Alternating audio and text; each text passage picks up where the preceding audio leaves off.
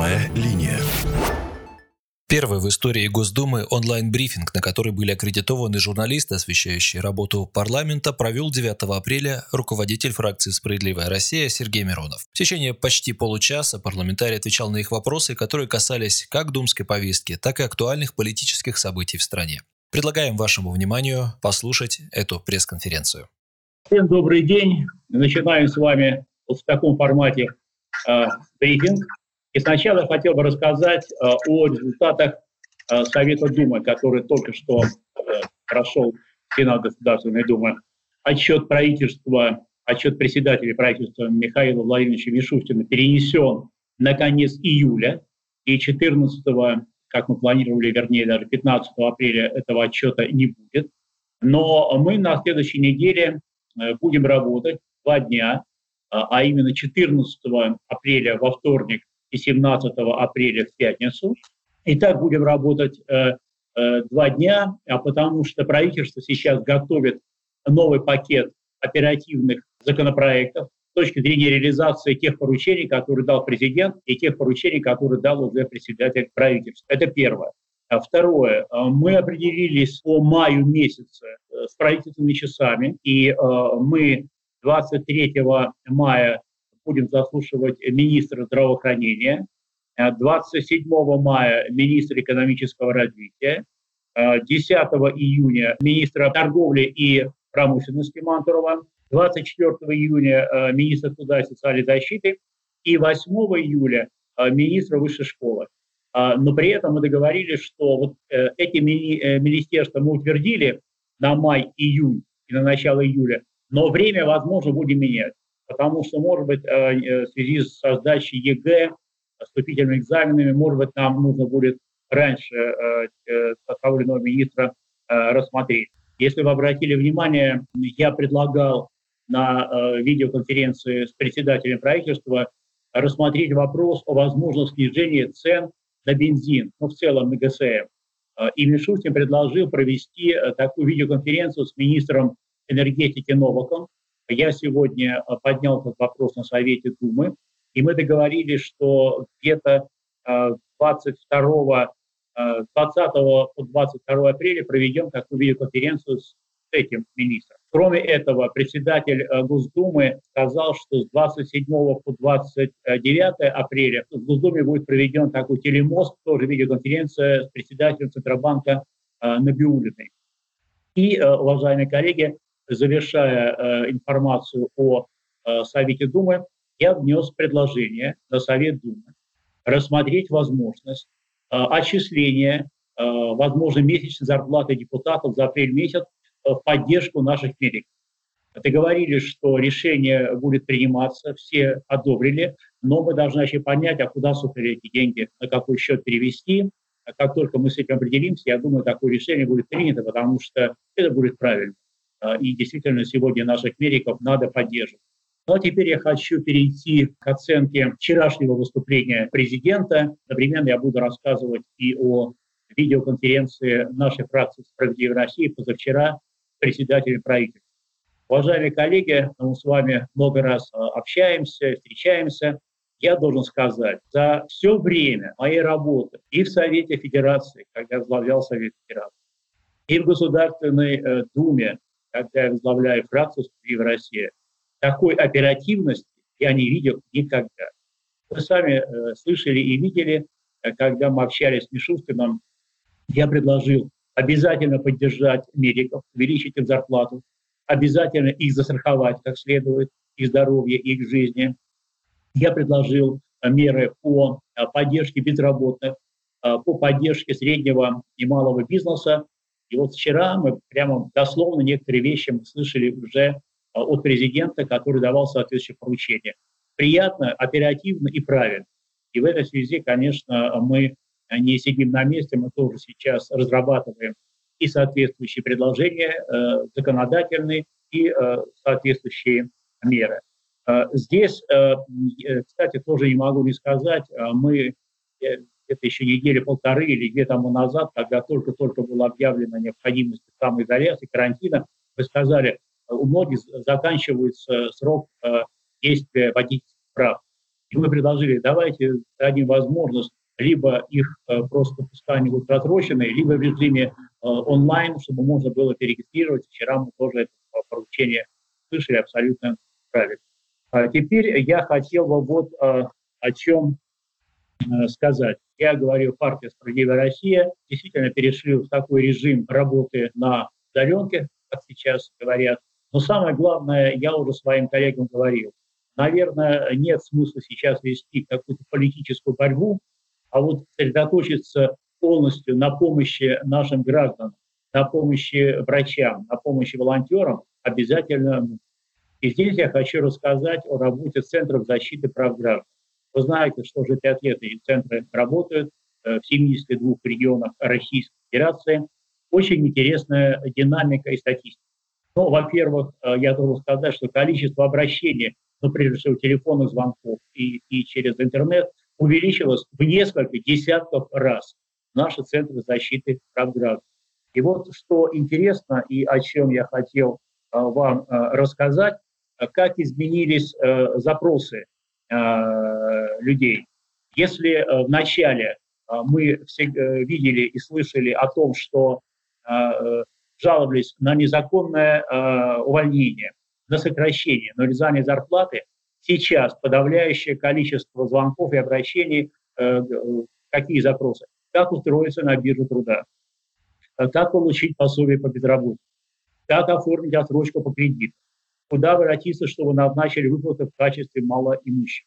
Э, и вот такие обращения растут. Я еще раз хочу сказать, что мы, э, в данном случае, я говорю о Центре защиты прав граждан, оперативно, бесплатно даем всю необходимую юридическую консультацию э, по любым вопросам. И вот на все эти вопросы, конечно, даем ответ.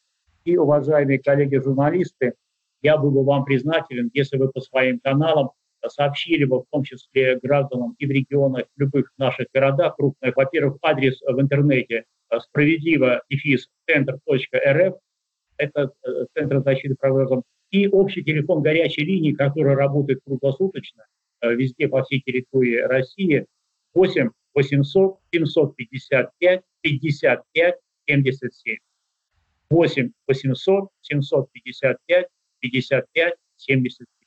Ну и возвращаясь уже к нашей текущей э, работе, я могу рассказать про себя я перешел тоже в такой режим э, и могу выйти по скайпу практически в любое время и из дома, я нахожусь в Москве на даче, либо из Государственной Думы, здесь я практически каждый день бываю. А, и то же самое я сейчас э, делаю по скайпу, я общаюсь с нашими коллегами, с моими коллегами по партии, председателями э, советов регионального отделения нашей партии.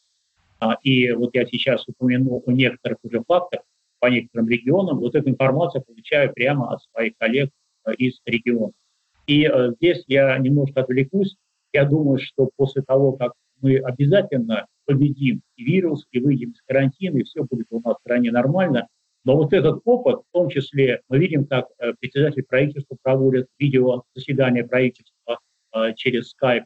Мы видим, как обращается президент к полномочным представителям своим федеральных округах. Вот как многие работают, а, а обратите внимание, сколько денег для того, чтобы провести какое-то совещание, это люди должны приехать, когда проводится совещание, например, в Москве, в регионах наши партийцы, тратят э, деньги на билеты, э, приезжают в Москву, здесь нужно разместиться в гостинице. Одним словом, я уверен, что за эти дни за миллиарды рублей мы сэкономим. И, наверное, имеет смысл в будущем посмотреть, может быть, э, в таком режиме иногда и имеет смысл э, работать. И э, сейчас немножко о другом. В некоторых городах Российской Федерации, у меня вот печень лежит, но я не буду их называть, местные власти ничего умнее не придумали, как пустить машины с громкоговорителями и сиреной по улицам, где значит, сначала звучит сирена тревожная, потом громко сообщает о том, что есть принято решение всем находиться на самоизоляции и так далее. Вот я считаю, это уже из серии «научи дурака Богу молиться, лоб расшибет». Потому что э, э, это не надо этого делать. У нас люди знают, что сейчас э, есть э, режим э, самоизоляции, люди находятся на местах. Вы знаете, здесь уместно вспомнить ту самую притчу про мальчика, который кричал «волки, волки», шутил, а когда волки пришли, ему никто не поверил. А вот это э, включение сирены или оповещение – это действительно, когда чрезвычайная ситуация, когда пожар, когда наводнение, когда там э, значит, есть информация там, землетрясение, о чем угодно. Вот когда нужно включать такие вещи, оповещать население.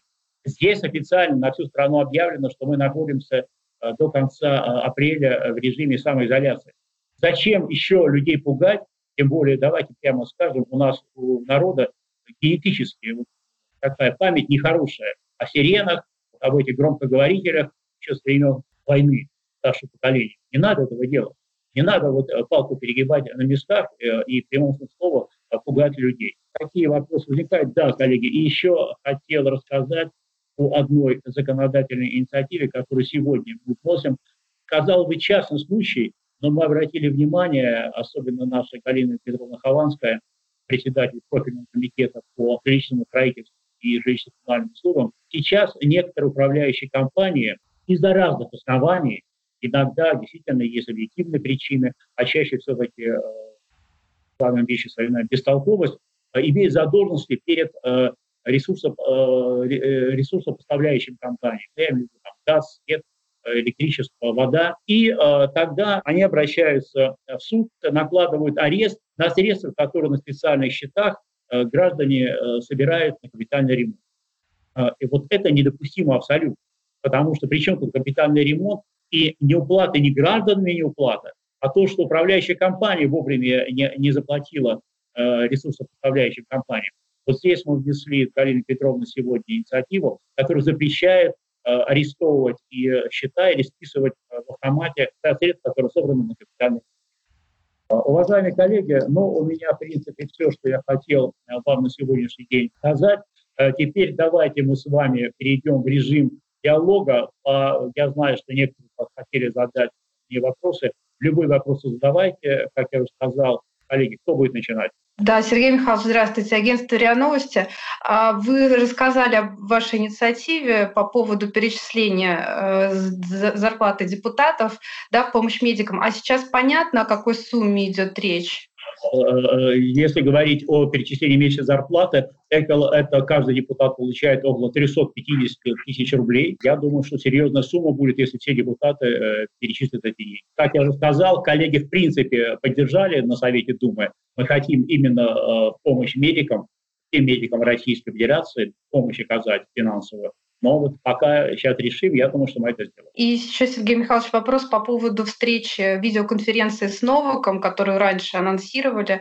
А, определена ли ее дата? Когда она состоится? 20 э, по 22 апреля, вот в эти дни. Очень интересует ваше мнение. Как вы считаете, какую помощь стоит оказать социально ориентированным НКО, о которых э, сейчас забыли? Необходимо оказывать любую, в том числе финансовую помощь тем, кто сегодня социально ориентированные НКО которые работают, большинство сейчас именно как волонтеры, помогая в самых разных областях.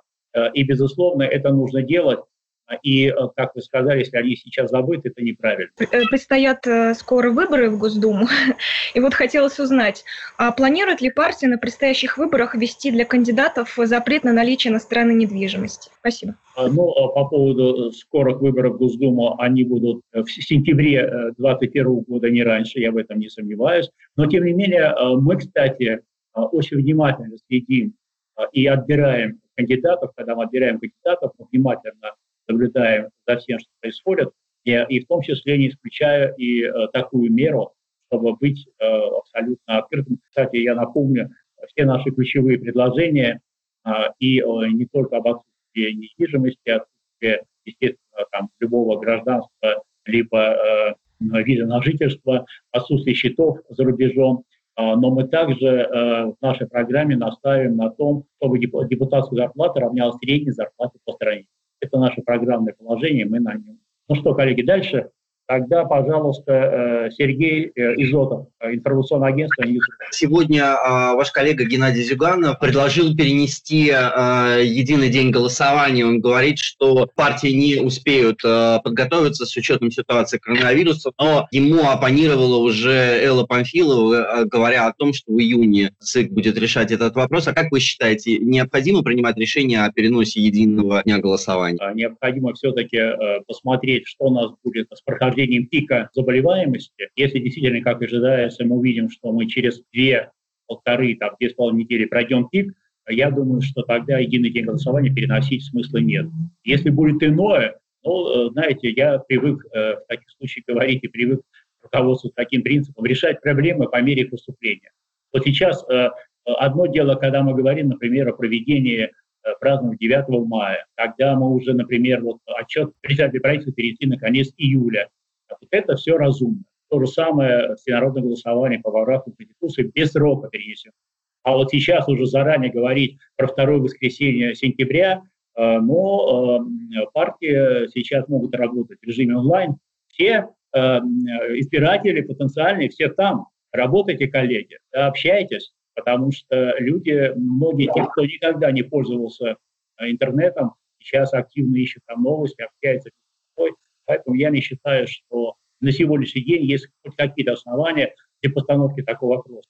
То, что такой вопрос может возникнуть, ну, будем жить, будем смотреть, что будет происходить. Но сейчас Какие вы предложили вот э, самые главные меры, ждете от правительства по борьбе с коронавирусом? Вы сказали, что вот как раз на следующей неделе Дума будет рассматривать предложение правительства. Может, вас услышало уже правительство? Прежде всего, э, это предложение о выплате безработным, минимум рота. Это нужно делать обязательно.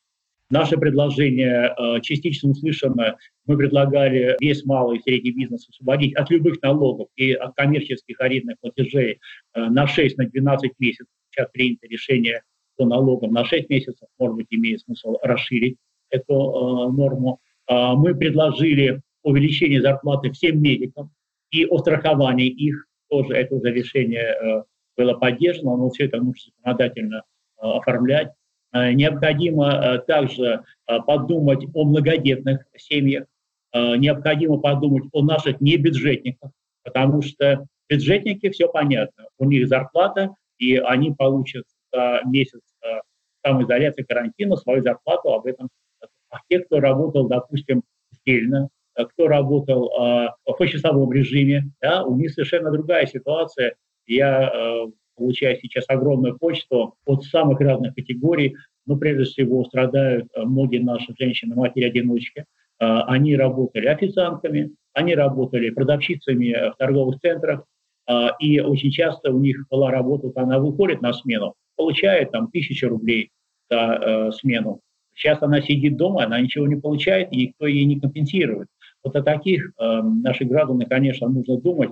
И я думаю, что в том пакете, Э, которые мы будем рассматривать, э, либо уже будут эти предложения, а если нет, в рамках второго чтения мы будем такие предложения вносить. Дума ТВ, Александр Локтионов наверное, продолжение темы. Вот вчера президент предложил дополнительную поддержку бизнесу оказать. Да, сейчас правительство и Центробанк должны разработать оперативно эту программу. Но, как мы понимаем, она будет направлена прежде всего на те предприятия, которые стараются сохранить да, свои коллективы, сохранить занятость людей. Да. Как считаете, вот те меры, предложенные президентом по поддержке таких людей, вот как, как вы их оцените и каким вы видите расширенный механизм предоставления кредитных каникул, о которых также м, шла речь вчера? Э, смотрите, три вида в основном кредитов. Это автокредит, это ипотека, это потребительский кредит. Э, правительство по поручению президента э, приняло решение по автокредиту до 600 тысяч, кто попадает в тех каникулы. По ипотеке до полутора миллионов попадает, по потребительскому кредиту до 250 тысяч. Попали, можно сказать, даже выше десятки или лучше, чем десятку, по потребительскому кредиту. Почему? Средний э, потреб кредит в России 180 тысяч. Пятерка с плюсом правительства. Э, по автокредиту средний кредит 790 тысяч. Планка только в 600. Совершенно очевидно нужно понимать. И самый болезненный вопрос – это ипотека. Полтора миллиона решения правительства, средний кредит по России 2,4. И вот это нужно, и поручение президент дал, нужно пересматривать, то есть законодательно, и я э, думаю, мы к этому будем готовы. По предприятиям Здесь действительно нужно смотреть не только э, по тем, э, которые, безусловно, мы хотим их сохранить, и рабочие места, и в первую очередь, но те, кто, допустим, закрывается и вынуждены закрываться, необходимо посмотреть, может быть, потом можно их реанимировать, может быть, потом можно дать возможность, чтобы они установили свою работу. Что для этого нужно сделать? Здесь совершенно очевидно, как уже говорилось, из Москвы э, всего не видно, все не решаешь. Необходимо дать дополнительные полномочия и финансовые возможности регионам, в том числе и губернаторам. Я думаю, что те самые координационные э, или оперативные штабы в регионах, а мы чувствуем людей. Вон, я уже привел пример, как мы по центрам защиты граждан абсолютно прямо по дням мы видим, как меняется, меняется настроение, меняются запросы людей. А опять же, возвращаясь к вопросу о поддержке предприятий, здесь действительно нужно уже предметно смотреть, по каким основаниям закрылись, кто-то закрылся, потому что не может платить коммерческую э, аренду. Давайте мы посмотрим на арендодателя. Давайте мы скажем, стоп, значит, давайте мы не берите плату, а мы вам компенсируем, э, допустим, и в том числе э, не надо забывать о фонде национального, благосостояния, потому что эта речь идет не о том, что вот такие бизнесмены, они белые, пушистые, хорошие, а они дают рабочие места, они дают доход людям, а это будет очень важно. Еще раз я уверен, мы справимся э, с этим коронавирусом, мы переболеем, дай бог всем здоровья, и э, я надеюсь, что вот э, режим самоизоляции свое слово позитивно скажет, ну а потом-то надо будет все восстанавливать. И то, что президент вчера сказал уже в регионах, давайте внимательно смотреть. Может быть, есть какие-то предприятия, где, допустим, огромное количество людей работает, которые сегодня сидят без работы, с соблюдением мер безопасности, соблюдением санитарно-эпидемиологических всех предписаний, может быть, эти предприятия нужно открывать. И вот это он правильно сделал, что в каждом регионе нужно смотреть отдельно. Вот я вчера с коллегами беседовал, э, есть регионы, где ни одного заболевшего. Они там сторожатся, правильно делают. Там ситуация не такая тревожная. Где-то пошел рост, где-то роста нет. Все это нужно на местах смотреть и внимательно. А, Сергей Николаевич, у нас есть вопрос от коммерсанта, а, там проблемы со звуком, поэтому я его зачитаю. Давай. Ксения Веретенникова, коммерсант. Определилась ли партия, кого поддержит на выборах губернаторов единый день голосования, который, правда, может быть перенесен? Готовятся ли списки кандидатов по одномандатным округам для участия в выборах а, в Думу 2021 года? Или эта работа сейчас заморожена? Такая работа мною, как председателем партии, в данном случае отвечая на вторую часть вопроса, по одномандатным округам, велась постоянно. Я всегда говорю, что выборы в следующую Госдуму, они начались э, прямо в сентябре 2016 года, после проведения предыдущих выборов. И к этому нужно всегда готовиться заранее. Э, такая работа ведет, она плановая, и э, ничто не помешает проведению такой работы. А что касается участия нашей партии в выборах э, губернаторов, мы будем обязательно принимать участие. И у меня сейчас есть понимание, я сейчас не буду называть фамилии конкретные, но практически уже по всем регионам, где предстоят в единый день голосования, я надеюсь, что он пройдет вовремя, ну, будем смотреть по ситуации – у нас везде уже, э, у нас есть кандидаты, большинство кандидатов уже знают, что э, партия будет предлагать именно их в качестве кандидатов. Поэтому такая работа ведется, и э, самоизоляция, карантин, конечно, на, это, на такую работу, она такая заочная, влияет. Добрый день, Сергей Михайлович. Да, добрый день. Такой вопрос. Вы сказали об общении депутатов с Набиулиной.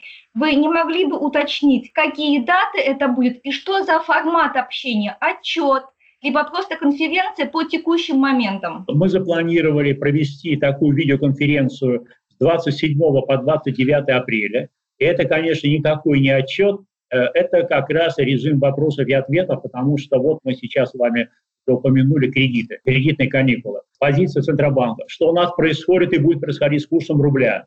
Нас это не может не волновать. Что у нас инфляция? А потому что сегодня мы неоднократно говорили о, росте цен э, на продовольствие, чем абсолютно э, чисто спекулятивное что абсолютно недопустимо. Такие вопросы будут заданы э, председателю Центрального банка. Мой вопрос касается, собственно, программы мер поддержки для граждан и бизнеса. Те меры, которые ранее были анонсированы, касаются преимущественно людей, которые, скажем так, получают белую зарплату. Между тем, размеры теневого сектора в России достигают до 20% э, от ВВП. По некоторым оценкам, в теневом секторе работает до 35 э, миллионов человек. Как вы считаете, нужно ли принять какие-то отдельные меры, чтобы помочь э, этим людям и, собственно, избежать коллапса именно в этом секторе экономики? И обсуждаются ли соответствующие инициативы? Я уже частично на этот вопрос отвечал, но я повторю. Э, безусловно, э, мы считаем необходимо поддержать не только бюджетников, которые, как вы сказали, получают белую зарплату, а всех, кто сегодня оказался реально вдруг 1 марта, а некоторые позже безработными, э, хотя раньше работали. Тех, кто работал сдельно, кто работал в часовом режиме, им обязательно нужно помогать. И вчера прозвучало решение, что минимум по МРОКу они должны получать такую зарплату. Мы вносили предложение, чтобы люди получили а, примерно среднюю региональную зарплату за апрель месяц. А по нашей оценке, если говорить вот о небюджетниках, их порядка 35 миллионов в Российской Федерации, те, кто работают в небюджетной сфере. Но есть огромное количество людей, которые не работают. Это и те, кто находится женщины в декрете, и те, кто потерял работу по разным основаниям, Э, те, кто учится, и многие-многие другие. И здесь, конечно, о них мы забывать не должны и не можем. И э, насколько я понял на видеоконференции э, с Михаилом Владимировичем, они эту проблему знают и готовят предложения. И я рассчитываю, что когда на следующей неделе мы будем рассматривать пакет законов, внесенных правительством, мы увидим в том числе и предложения по этой категории граждан. Коллеги, если не будете возражать, я готов всегда с любым из вас выйти по скайпу. Если будет необходимость с какой-то периодичностью такие проводить брифинги по скайпу, я всегда готов, я в вашем распоряжении. Всем желаю здоровья, берегите себя и всем желаю хороших властей. Всего доброго, до связи. Вы только что прослушали онлайн-брифинг председателя партии «Справедливая Россия», руководителя фракции СР в Госдуме Сергея Миронова. Встреча прошла 9 апреля. После общения с журналистами Сергей Миронов прокомментировал эту встречу. Все было динамично и содержательно, а главное, по-моему, всем было удобно и комфортно. Видел в скайпе, что многие работают дома. Я же выходил на связь из Госдумы, где бываю почти каждый день, несмотря на сокращенный режим работы парламента. Но готов к общению с прессой и из других мест. Такие брифинги обязательно будут продолжены, сказал Сергей Миронов. Ну а я с вами прощаюсь. Всем самого доброго. Прямая линия.